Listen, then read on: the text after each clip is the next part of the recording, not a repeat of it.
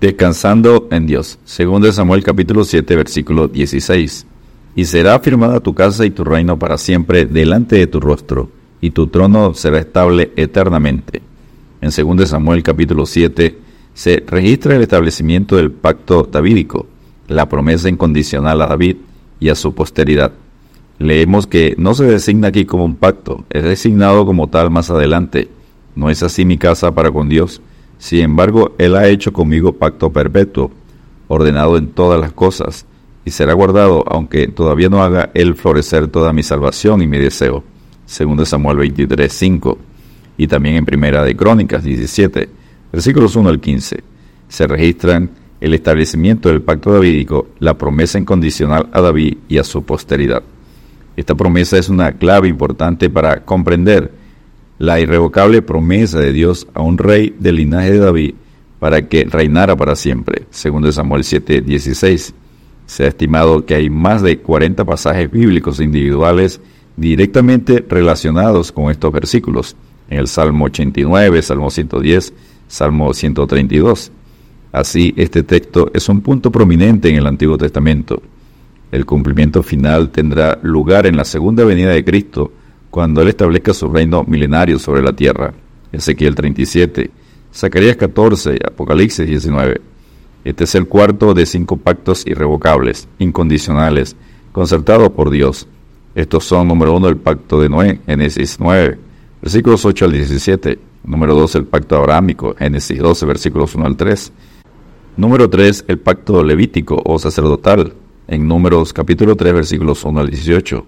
Número 4, el pacto davídico, según de Samuel 7:16. Y número 5, el nuevo pacto que proveyó la redención, Jeremías 31, versículos 31 y 34. Y fue cumplido mediante la muerte y resurrección de Jesucristo, Mateo 26, 28. El pacto davídico predice el reinado milenario de Jesucristo, la simiente de David sobre la tierra algún día y que garantiza a Israel un rey y un reino eterno. Punto número uno, tu casa, tu reino, tu trono para siempre, según Samuel 6, 17. El pacto promete un rey, un reino y un trono eterno.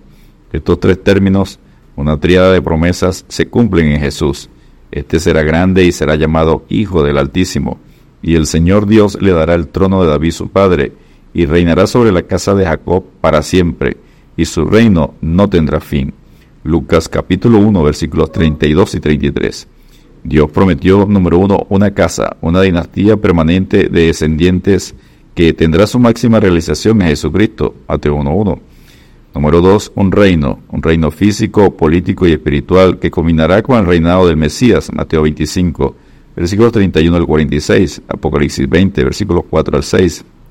Número tres, un trono, desde donde se ejercerá la autoridad y el poder del gobierno davídico. Número cuatro, el reino será para siempre nunca le será quitado ni sustituido por ningún otro reino. Hice pacto con mi escogido, juré a David mi siervo, diciendo, para siempre confirmaré tu descendencia y edificaré tu trono por todas las generaciones. Salmo 89, versos 3 y 4. Punto número 2, pacto eterno. Segundo Samuel, capítulo 7, versículo 16, parte C. Y será firmada tu casa y tu reino para siempre delante de tu rostro, y tu trono será estable eternamente. La palabra eternamente comunica la idea, número uno, de un tiempo indeterminable, largo, y número dos, la eternidad futura. No significa que no pueda haber interrupciones, sino más bien que el resultado está garantizado. El reinado davídico de Cristo llevará la historia humana a su conclusión, conocido como el reino milenial. Número tres, el cumplimiento final del pacto davídico tendrá lugar en la segunda venida de Cristo, cuando Él establezca su reino milenario sobre la tierra. Lo conseguimos en Ezequiel 37, versículos 1 al 28, Zacarías 14, versículos 1 al 21, Apocalipsis 20, versículos 4 al 6. Continuará por la eternidad. Inclinad vuestro oído y venid a mí. Oíd y vivirá vuestra alma. Y haré con vosotros pacto eterno, la misericordia firme a David. Isaías 55, 3 habitarán en la tierra que di a mi siervo Jacob, en la cual habitaron vuestros padres, en ella habitarán ellos, sus hijos y los hijos de sus hijos, para siempre, y mi siervo David será príncipe de ellos para siempre. Ezequiel 37, versículo 25. El pacto eterno También era conocido como un pacto de sal. ¿No sabéis vosotros que Jehová Dios de Israel dio el reino a David sobre Israel para siempre, a él y a sus hijos, bajo pacto de sal? Según de Crónicas 13:5. Es tomado de Levítico 2:13, y sazonarás con sal toda ofrenda que presentes, y no harás que falte jamás de tu ofrenda la sal del pacto de tu Dios. Con toda ofrenda tuya ofrecerás sal.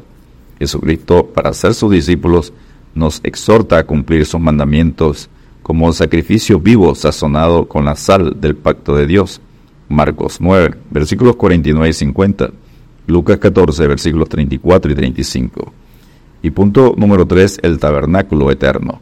María y José eran descendientes de David según la genealogía de Mateo 1, versículos 1 al 17, y la genealogía de Lucas en capítulo 3, versículos 23 al 38.